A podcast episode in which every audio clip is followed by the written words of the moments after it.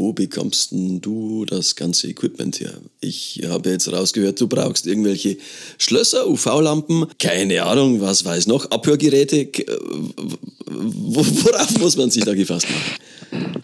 Also Abhörgeräte nicht. Man kann nicht. Hm. Fürs nächste Breakout dann.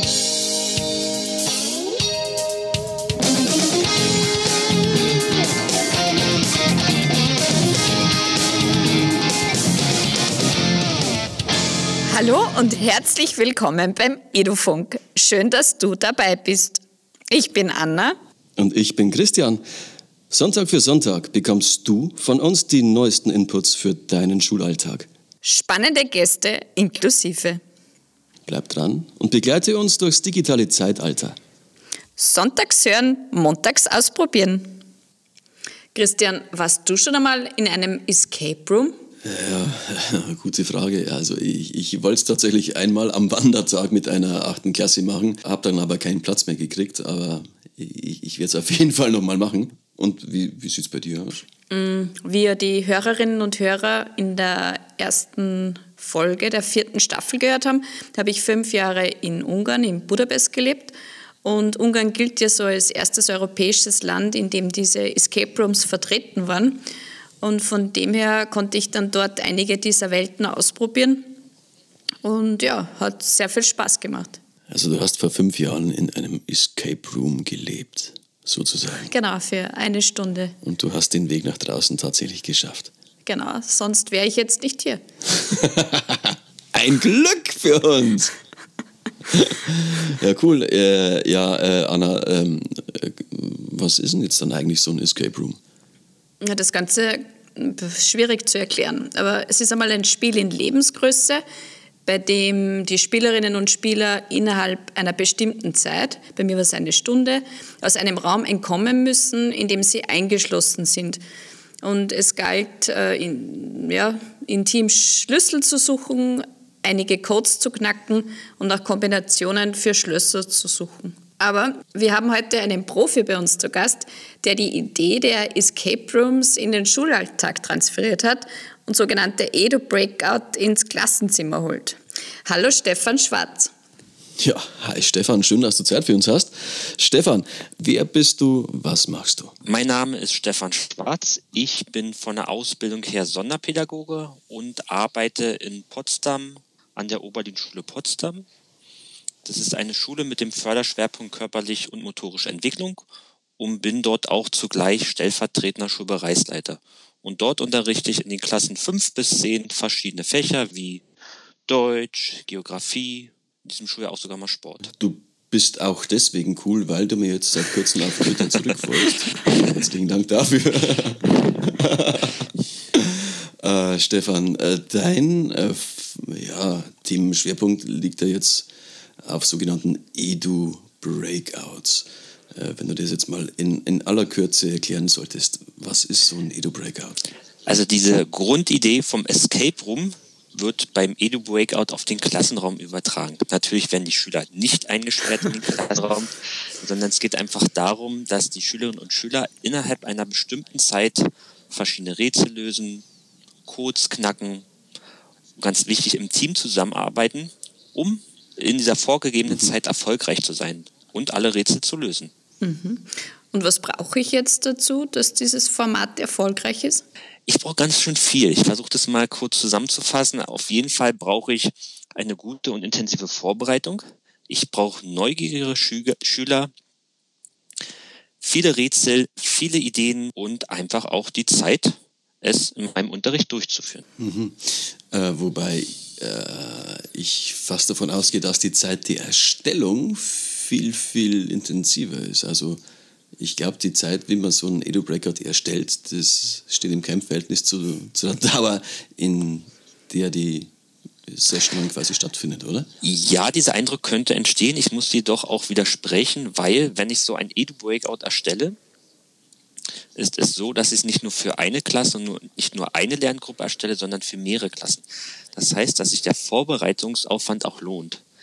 Wenn möglich, das empfehle ich auch, das mit interessierten Kolleginnen und Kollegen zu erstellen, sodass man das nicht als Einzelkämpfer durchführt. Und ich führe ganz gerne diese Edu-Breakouts auch zu Hause mit meiner Familie durch, mit meinen Kindern oder auch mit anderen Interessierten, sodass sich der Vorbereitungsaufwand mhm. auch lohnt. Und diese Edu-Breakouts, die, die können jetzt natürlich auch äh, digital als auch in analoger Form stattfinden. Verstehe ich das? Das ist korrekt. Wobei ich bin ein Fan von diesen analogen Edu-Breakouts aus verschiedenen Gründen. Zum mhm. einen diese haptische Erfahrung, die Schlösser zu öffnen, die Kiste zu öffnen, mhm, mh. Puzzle durchzuführen, eine UV-Lampe zu nutzen, um die Geheimschrift zu lösen. Und meine Erfahrung ist, das macht den Schülerinnen und Schülern auch viel mehr Spaß. Die sind viel motivierter. Natürlich kann man es auch digital durchführen, gerade ähm, zur Zeit der Schulschließung oder auch ähm, während der mhm. Videokonferenzen kann man das auch natürlich einsetzen, aber das kann diese Erfahrung im Klassenraum mit richtigem Material nicht ersetzen. Mhm. Welche Kompetenzen würdest du jetzt sagen, die bei der Nutzung dieser Escape Rooms gefördert werden? Jetzt kann ich sagen, natürlich die 4Ks. Das ist nicht eine natürlich die 4Ks. natürlich. Ähm, aber ich möchte es vielleicht mal exemplarisch auch ähm, zeigen beim Escape Room oder beim Edu Breakout sollen die Schüler zusammenarbeiten. Das ist hier. Es zeigt sich auch, sie sind in der Regel erfolgreich, erfolgreicher, wenn sie auch im Team zusammenarbeiten, wenn sie die Aufgaben aufteilen. Dazu gehört natürlich auch, dass sie miteinander reden, kommunizieren. Und es geht auch bei diesen Rätseln darum, dass sie auch neue Lösungswege finden. Es sollen auch wenn möglich nicht diese klassischen Aufgaben sein, die man aus dem Unterricht kennt. Das heißt, es geht dabei auch um dieses kritische Denken über Versuch, Irrtum, aber auch kreativ zu sein, ähm, mhm, mhm, neue Lösungsansätze, neue Lösungsideen zu finden. Aus diesem Grund kann man ja. damit meiner Meinung nach die FICAS sehr gut fördern. Und was für mich nochmal ein ganz wichtiger Aspekt ist, dass auch dieses dieses Teambildende, dieses Kommunikative extrem im Vordergrund steht. Es muss gar nicht unbedingt der Schwerpunkt sein, fachliche Inhalte zu vermitteln. Also ich unterscheide ganz gerne, möchte ich schwerpunktmäßig fachliche Inhalte vermitteln mit dem Edu-Breakout oder geht es für mich schwerpunktmäßig um die Förderung der sozialen Kompetenzen? Mhm, mh. Wie sind dann die Reaktionen von Schülerinnen und Schülern auf die Edu-Breakouts? Wie funktioniert da die Arbeit im Team? Wie groß sind die Teams? Also meine Erfahrungen sind, dass Größen von drei bis vier Schülerinnen und Schülern pro Gruppe optimal sind. Mhm, mh. Und dazu passt auch so in meiner Erfahrung, ähm, ich würde jedem empfehlen, damit das Schuljahr zu starten. Man kennt es ja klassischerweise, dass man die erste Stunde nach den Ferien beginnt mit Belehrungen, mit den Schulbüchern, was sind die Unterrichtsinhalte. Und ich habe das ganz gerne so gemacht, dass es die erste Stunde im Schuljahr ist. Das heißt, es startet mit einem Edu-Breakout und man hat dabei einen sehr guten Blick auf die Schüler. Wie interagieren die miteinander? Wer übernimmt eher eine dominante Rolle, wer übernimmt eher eine weniger dominante Rolle, wie helfen sie sich gegenseitig. Und ich als Lehrkraft kann die Schüler dabei sehr gut beobachten und einschätzen und es ist für mich sehr aussagekräftig. Und die Schüler sind natürlich sehr motiviert, mhm. weil ein Schuljahr zu starten mit so einer großartigen, motivierenden Stunde ist schon etwas Besonderes. Mhm. Das heißt, dass sich dann die mhm. Rolle der Lehrenden ändert sicher. Das heißt, man wird zum Beobachter, zur Beobachterin und schaut den Kindern beim Arbeiten zu. Genau. Also für mich hat es auch so eine Art diagnostische Komponente, weil ich meine Schüler beobachten kann, sie interagieren miteinander. Vielleicht kommt da so ein bisschen der sonderpädagogische Hintergrund äh, dazu, aber hat sich so ergeben für mich. Welche Reaktionen von Kindern hast du da schon erlebt? Also äh, wie kann man sich das vorstellen? Wie ist da die Rollenverteilung innerhalb der Gruppe? Meinst du jetzt bei der Durchführung vom Edubo Ja, genau. ja, genau. Der eine, der es alleine lösen möchte, der andere, der vielleicht ruhiger wird dabei. Das ist, das, das ist sehr unterschiedlich. Hm, ich muss kurz ergänzen, also bei mir an der Schule sind viele Schüler mit dem Förderschwerpunkt Autismus. Mhm, ich möchte jetzt auch keinen Exkurs machen zum Thema Autismus und ähm, so unterschiedlich wie die Schüler sind, so unterschiedlich arbeiten sie auch zusammen. Mhm. Also einige suchen sich bestimmte Aufgaben, Rätsel aus und haben erstmal gar nicht den Blick für, für die anderen Mitglieder in der Gruppe. Denken, da sind ein paar schöne Bilder, es gefällt mir, ist vielleicht ein Suchrätsel mhm. oder sind Anagramme, also Schüttelwörter und ich löse es mal. Später stellt sich aber heraus, dass es vielleicht sinnvoll mhm. ist, sich mit den anderen mal abzusprechen, auszutauschen, weil die Rätsel miteinander verbunden sind oder man Hinweise vom einen Rätsel für ein anderes Rätsel benötigt. Manchmal gebe ich am Anfang den Hinweis, schaut euch am Anfang Aufgaben alle Rätsel genau an, sprecht miteinander und fangt erst dann mit dem Lösen an. Ja, und mhm. im Endeffekt ist es ja auch so, dass die teambildende Maßnahme, ja in dem Fall ist es ja so, äh, auch mit eine zentrale Rolle spielt, oder? Genau. Also die Rätsel sollten im Idealfall auch so konzipiert sein, dass man, wenn man zusammenarbeitet im Team, erfolgreicher ist. Also deswegen mache ich es auch ganz gerne so, dass bestimmte Rätsel oder auch Gegenstände, wie zum Beispiel eine UV-Lampe, mhm ähm, erst gesucht werden müssen. Das heißt, sie sind versteckt im Klassenraum, auf dem Schulflur. Manchmal verstecke ich auch QR-Codes auf dem Schulflur, gibt einen Hinweis. Also ich stelle mir gerade vor, ich komme am nächsten Tag vorbei ähm, und finde da so einen QR-Code und schau drauf und dann, hä? Der Stefan wieder. äh. Also mittlerweile wundert sich keiner mehr in meiner Schule, wenn da QR-Codes ähm, auf dem Flur hängen. Mittlerweile nichts Neues mehr und ähm, ja, die Schüler werden auch sozusagen motiviert, ja, sich in Bewegung genau. zu setzen. Nicht nur im Raum zu bleiben, mhm. bestimmte Sachen zu suchen und ja, eben neue Wege zu gehen. Du, eine Frage, wo bekommst du das ganze Equipment her? Ich habe jetzt rausgehört, du brauchst irgendwelche Schlösser, UV-Lampen, äh, keine Ahnung, was weiß noch, Abhörgeräte. Worauf muss man sich da gefasst machen? Also Abhörgeräte James nicht, Bond? dann kann ich ja. Fürs nächste Breakout dann.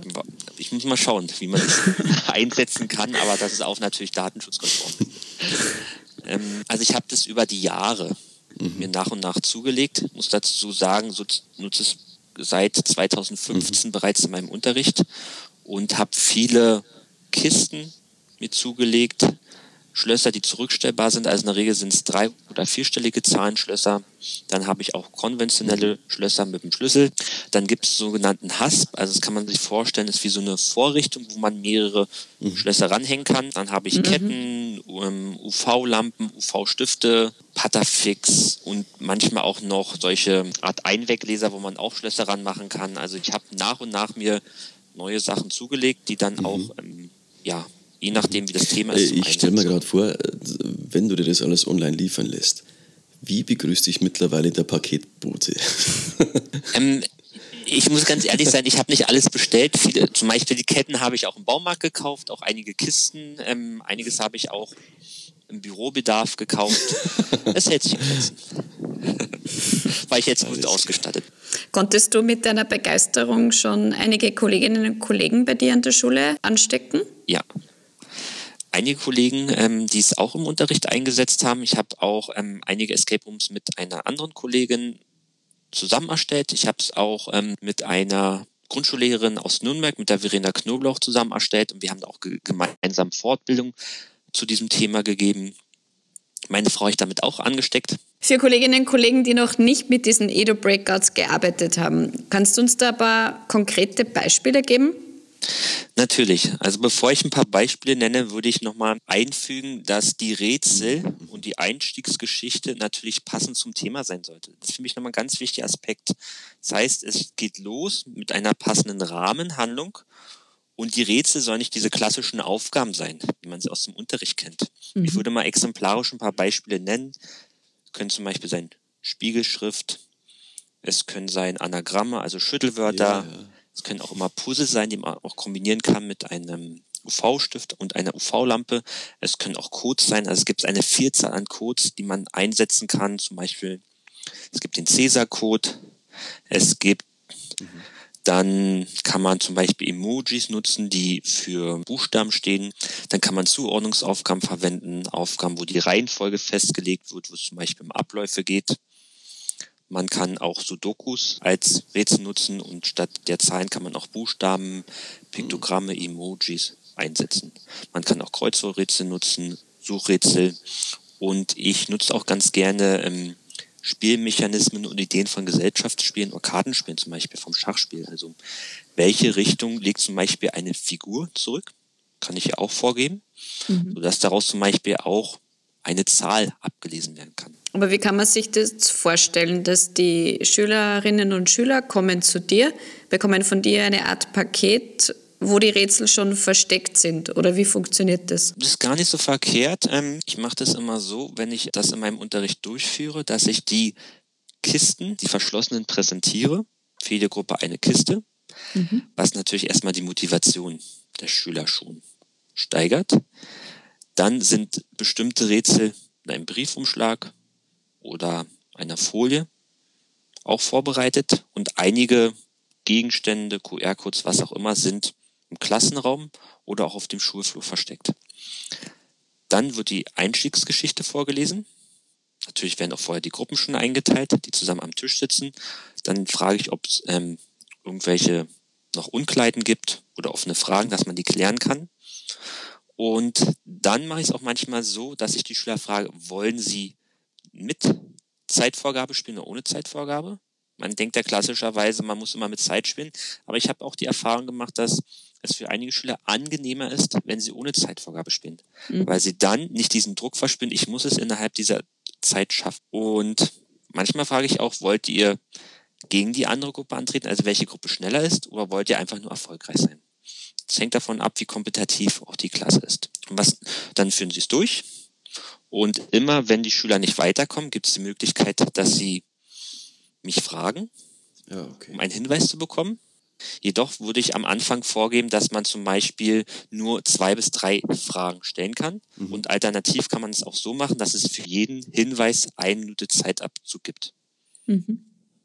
Und was noch ganz wichtig ist, nach der Durchführung, was mit der wichtigste Punkt ist, ist eine Reflexion. Die sollte ungefähr fünf, besser zehn Minuten dauern, dass man auch Fragen an die Schüler stellt. Die können mündlich oder schriftlich beantwortet werden. Zum Beispiel, wie seid ihr als Team vorgegangen? Warum seid ihr erfolgreich oder nicht erfolgreich gewesen? Was habt ihr aus diesem Edu Breakout gelernt und könnt es auf andere Situationen übertragen? Was würdet ihr beim nächsten Mal anders machen oder genauso machen? Wie schwierig stellt ihr, schätzt ihr das Edu Breakout ein? Und weitere Fragen. Also würde jetzt hier noch eine Art Selbsteinschätzung von Schülerseite erfolgen. Ja, Selbsteinschätzung bezogen auf die eigene Person, aber auch bezogen auf die Gruppe, der man mhm. gespielt hat. Aber jetzt noch einmal zurück. Ähm, wenn dann alle Rätsel und Aufgaben gelöst sind, ergibt sich ein Code und diesen Code gebe ich dann im Schloss der Kiste ein, dass sich die Kiste öffnet. Genau. Normalerweise ist es so, dass jedes Rätsel einen drei- oder vierstelligen Zahlencode ergibt und man damit ein Schloss von der Kiste öffnen kann. Mhm. In der Regel nehme ich so vier bis, vier bis sechs Rätsel, sodass ich vier bis sechs Schlösser öffnen kann. Okay, und was befindet sich dann in der Kiste? Was vermutet ihr denn? Süßigkeiten. Bestimmt Regeln der Kommasetzung. Nein. Am Anfang habe ich angefangen mit Süßigkeiten, bin allerdings weggekommen davon aus mehreren Gründen. Zum einen soll es nicht um die Belohnung an sich gehen, dass die Schüler es durchführen. Also deswegen in der Regel keine Süßigkeiten, weil die Methode soll nicht, die Belohnung soll nicht die Belohnung sein, sondern die Methode. Mhm. Deswegen sind thematisch passende Belohnungen drin. Das sind für mich zum Beispiel Sammelkarten, die ich passend zum Thema stelle. Oder auch Gutscheine. Das heißt nicht, dass ich nie Süßigkeiten reinpacke. Zum Beispiel zum Ende des Schuljahres kann es auch mal sein, dass es ein Eisgutschein sein kann, was auch mhm. vollkommen in Ordnung ist. Mhm. Aber ich sollte vorsichtig sein. Gutscheine vorstellen? Oder was ist auf dem Gutschein dann? Na, Gutschein kann zum Beispiel sein, ähm, eine Stunde einen Film schauen im Unterricht. Oder ein Hausaufgabengutschein. Okay. Christian, ich glaube, wir müssten auch gleich einen Edo-Breakout lösen. Ja, sicher. Hm. Äh, du, Stefan, ich habe ja bei mir Geschichte im Nebenfach und ich würde es da schon irgendwie extrem cool finden, wenn man jetzt hergeht. Die Klasse soll jetzt in die Rolle zum Beispiel vom Indiana Jones schlüpfen und buddelt da jetzt irgendwie frisch, fromm, fröhlich, frei durch die Geschichte. Da kann man ja Ägypten machen oder die alten Griechen, die Römer und so weiter. Äh, hättest du jetzt da rein zufällig ein konkretes Unterrichtsszenario, wo man jetzt den Edo Breakout einsetzen könnte? Nicht nur eine, mehrere. da würde vermutlich die Zeit nicht dafür reichen. Ich habe natürlich auch einiges dazu veröffentlicht. Ich habe auch einige äh, Workshops und Vorträge dazu gehalten, wo man auch teilweise noch die, ja, die Artikel oder die Präsentation im Internet findet. Man muss, muss einfach nur meinen Namen eingeben und dazu Edu Breakout, da wird man auf jeden Fall fündig. Für ein Geschichtsunterricht. Das geben wir natürlich selbstverständlich auch genau. in den Shownotes an. Und ich glaube, Stefan, du hast, Entschuldige, sogar im Vorgespräch gesagt, dass es ein Beispiel, verratst uns das Thema, ähm, sogar online gratis zur Verfügung gestellt gibt. Das ist korrekt. Zum Thema Fake News habe ich mhm. ähm, zusammen mit Verena Knoblauch einen Escape Room erstellt mit Lösung. Den kann man sich bei der Hop Foundation herunterladen. Also Edu Breakout, Stefan Schwarz und Fake News eingeben. Inklusive Lösung findet man dort diesen Escape Room. Super, vielen Dank für den Hinweis. Wir verlinken das natürlich. Ja, auf jeden Fall. So, jetzt nochmal zu meiner Frage. Wie schaut's aus? Geschichte 6. Klasse. Hast du da ein konkretes Beispiel? Ja, dazu habe ich auch ein Buch geschrieben. Ich weiß nicht, ob das bekannt ist. Auch für den Geschichtsunterricht habe ich ein Buch geschrieben. Da sind sieben oder acht Edu-Breakouts drin. Unter anderem zum alten Rom, zum alten Ägypten, auch zum Mittelalter. Echt Zufall. Und was ich auch noch empfehlen kann, was noch relativ neu ist, das habe ich zusammen mit ähm, ja, zwei Freunden erstellt, einem Thomas Kunz und Karen Albers vom Games Institute Austria. Das ist ein Escape Room wirklich als Spiel zum mhm. Thema Passwortdiebstahl. Das nennt sich Codename 1337. Hat diese Zahlenfolge eine bestimmte Bedeutung? Ja, ja. alles klar. Wird aber hier nicht, nicht verraten, genau. Und ist einsetzbar ab Klassenstufe 4. Also Grundschule dann schon. Genau, Grundschule. Mhm. Darf ich auch euch eine Frage stellen? Bitte. Ja, natürlich. Angenommen, ihr würdet jetzt einen Escape Room erstellen. Nächste Woche im Unterricht für eure Schülerinnen und Schüler. Was wäre euch noch wichtig? Welche Information fehlt euch noch? Vielleicht ein bisschen der zeitliche Rahmen, also wie viele Einheiten man ungefähr im Durchschnitt hergibt. Das würde mich interessieren. Ähm, wie oft der Einsatz sinnvoll ist, ob man das wöchentlich macht, ob man das einmal im Monat macht, ob man bewusst äh, einen besonderen Akzent setzt sozusagen mit diesem Spiel. Das ist eine sehr gute Frage. Ähm, meine Erfahrung ist, man sollte es dann vorbereiten, durchführen, wenn man auch die Zeit dafür hat. Also man sollte es nicht von heute auf morgen, auch nicht von heute auf übermorgen vorbereiten, sondern man sollte in der Regel zwei Wochen Vorbereitungszeit einplanen. Mhm. Gerne auch mit anderen interessierten Kolleginnen und Kollegen. Und ich empfehle auch, man sollte klein anfangen. Es reicht auch, wenn man nur zwei, drei Rätsel hat und das Edu-Breakout nach 10, 15 Minuten schon fertig ist. Gerade am Anfang, wenn man noch keine Erfahrung gesammelt hat. Mhm. Und es dann auch egal, ob es am Anfang, in der Mitte oder am Ende einer Unterrichtseinheit ist. Es sollte nicht in Stress ausarten. Und meine Erfahrung ist, wenn man genügend Zeit für die Vorbereitung hat, hat man auch mehr kreative Ideen für neue Rätsel. Mhm. Was mich ja nur total interessieren würde, hast du schon einen Tipp oder eine Empfehlung, was vielleicht nicht so schlau ist oder was daneben gehen könnte, worauf man achten soll? Jetzt bei der Vorbereitung oder Durchführung? Mhm. Bei beiden. Ähm, was noch so ein Geheimtipp von meiner Seite ist, ich habe so eine Art Notizbuch, man kann auch sagen Skizzenbuch. Und immer wenn ich Ideen habe für ein Rätsel, schreibe ich diese Ideen auf. Mhm. Ich habe zum Beispiel selber ein Escape Game gespielt zu Hause. Ich war im Escape Room, ich habe ein Buch gelesen oder Gesellschaftsspiel gespielt, sagt, oh, das wäre eine tolle Idee für ein Rätsel. Mhm. Dann schreibe ich mhm. sofort auf und sammle die Ideen. Und ich habe immer parallel so drei, vier Ideen für neue ähm, Edu-Breakouts und habe auch schon Rätselideen.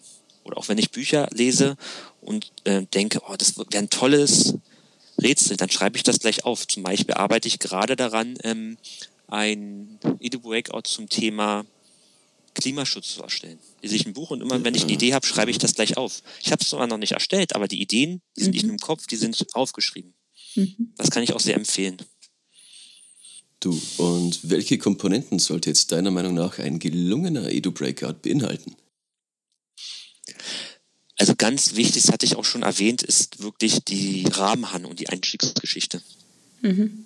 Und das, ja, das Storytelling genau, in dem Fall. Storytelling und dass die Rätsel auch passend sind zur Einstiegsgeschichte, zur Rahmenhandlung, dass es auch Sinn mhm. ergibt. Es muss gar nicht so umfangreich sein. Und ähm, dass die ja, Schülerinnen und Schüler auch wissen, warum muss ich denn überhaupt die Rätsel lösen? Das sollte aus dieser Einstiegsgeschichte auch hervorgehen und nachher auch bei der Auflösung. Also ein klarer mhm. Lebensweltbezug. Genau. Und was ich auch empfehlen kann, wenn einem nichts einfällt, man kann auch immer etwas Fiktionales nehmen, Mittelalter, man kann etwas nehmen zu Bogen, zu Ritter, man kann auch Dystop etwas Dystopisches erstellen. Da sind der Fantasie keine Grenzen gesetzt. Es empfiehlt sich auch immer, Gegenstände einzusetzen. Man kann auch ähm, Ablenker nutzen. Also man kann da total kreativ sein. Ja gut, dann wäre es also denkbar, dass ich in Zukunft so, so die klassischen Burner-Themen, ja, ich sage jetzt mal, Kommasätze als Edu-Breakout verpackt, äh, der Klassik-Redenzi und die nehmen das dann natürlich ziemlich motivierend auf. Wie reagieren jetzt die Schülerinnen und Schüler auf diese Stunden, in denen die Edu-Breakouts durchgeführt werden? Also meine bisherige Erfahrung ist, dass die Schüler in diesen Stunden besonders motiviert sind. Mhm. Alleine an sich die Präsentation der Kisten. Wissen ist keine mhm. normale Stunde. Da kommt was auf sie mhm. zu. Sie werden gefordert, sie sind motiviert. Das sind in der Regel mit die schönsten Stunden im Schuljahr. Würdest du dann jetzt hergehen und sagen, yo, diesen Breakout, den bewerte ich jetzt da, bekommst du eine Note drauf? Ähm, würde ich nicht machen. Also ich habe das bisher nicht gemacht. Ähm, ich würde davon auch eher abraten, solche zu benoten und zu bewerten. Man könnte allerdings das, was sozusagen Thema war im Edu-Breakout, natürlich in irgendeiner Form in einer Prüfung aufgreifen. Natürlich muss man den Schülern auch die Inhalte und Lösung zur Verfügung stellen. Aber es sollte bitte nicht mit diesem Notendruck verbunden sein, diesen Escape Room zu lösen. Davon würde ich abraten. Ja, macht Sinn. Mhm, weil du gerade den Druck erwähnst. Was ist jetzt, wenn du eine Gruppe hast, wo du schon merkst, es ist unmöglich, dass sie alle Schlösser ähm, mit Hilfe der Codes knacken? Greifst du dann ein oder kommt da die Gruppe vom Nebentisch und darf helfen, eingreifen? Wie funktioniert das? Prinzipiell ist alles möglich. Ich kenne ja meine Schülerinnen und Schüler. Mhm. Muss natürlich auch schauen, wie groß ist deren Frustrationstoleranz. Ähm, Manchmal plane ich auch mit ein oder sage mir selber, müssen ja auch mit einem möglichen Misserfolg umgehen und natürlich auch reflektieren, warum waren sie nicht erfolgreich gewesen. Wenn ich aber weiß, in der Gruppe ist es hilfreich, dass sie trotzdem Erfolge haben oder einen Teilerfolg, gebe ich schon Hinweise. Mhm. Das heißt, ich merke ja nicht erst am Ende, oh, sie kommen gar nicht weiter. Wenn ich merke, da gibt es ganz große Probleme, schreite ich ja als Spielleiter schon vorher ein. Mhm. Das ist ja meine Aufgabe, weil ich ja beobachte. Mhm. Und ich hatte es einmal auch schon, sechs, sieben Jahren, dass ich das dann abbrechen musste, weil ich gemerkt habe, das war zu anspruchsvoll. Dann haben, sind wir die Rätsel gemeinsam durchgegangen. Okay. Kann auch passieren, kann ja auch in einer normalen Stunde passieren. Das ist dann eben Unterricht. Also was ich ja cool finde, ist der Terminus Frustrationsgrenze. Aber wir können jetzt allgemein festhalten, dass du auf diese Methode schwörst und sie natürlich auch wärmstens weiterempfehlen würdest, oder? Unbedingt. Also ich möchte gerne auch von euch mal eine Rückmeldung, ob und wann ihr es bei euch mal ausprobiert habt. Und wenn es nur im Familienkreis ist. Oder auch mit Studenten, mit Referendaren, mit wem auch immer. Ich glaube, dass der größte Bremsklotz für das ganze Edu-Breakout-Thema immer noch der, der Faktor Zeit ist. Weil ich kann mir jetzt schon vorstellen, dass in den ganzen Lehrernzimmern viele mhm.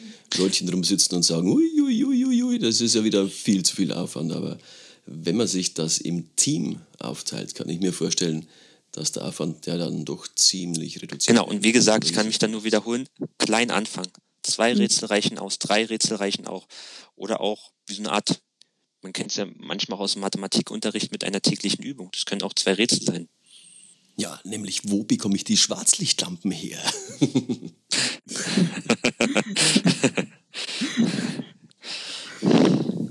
Gibt es eine Frage, von der du gerne gehabt hättest, dass wir sie dir stellen? Ich glaube, es gibt nicht die eine Frage. Es gibt, glaube ich, ganz viele Fragen. Ähm, ja. Nimm doch die Fragen der Fragen. die Frage ist, ähm, kann ich so etwas auch mit Schülern erstellen? Ein Edu-Breakout? Ich sage ja und du sagst mir jetzt, wie das geht.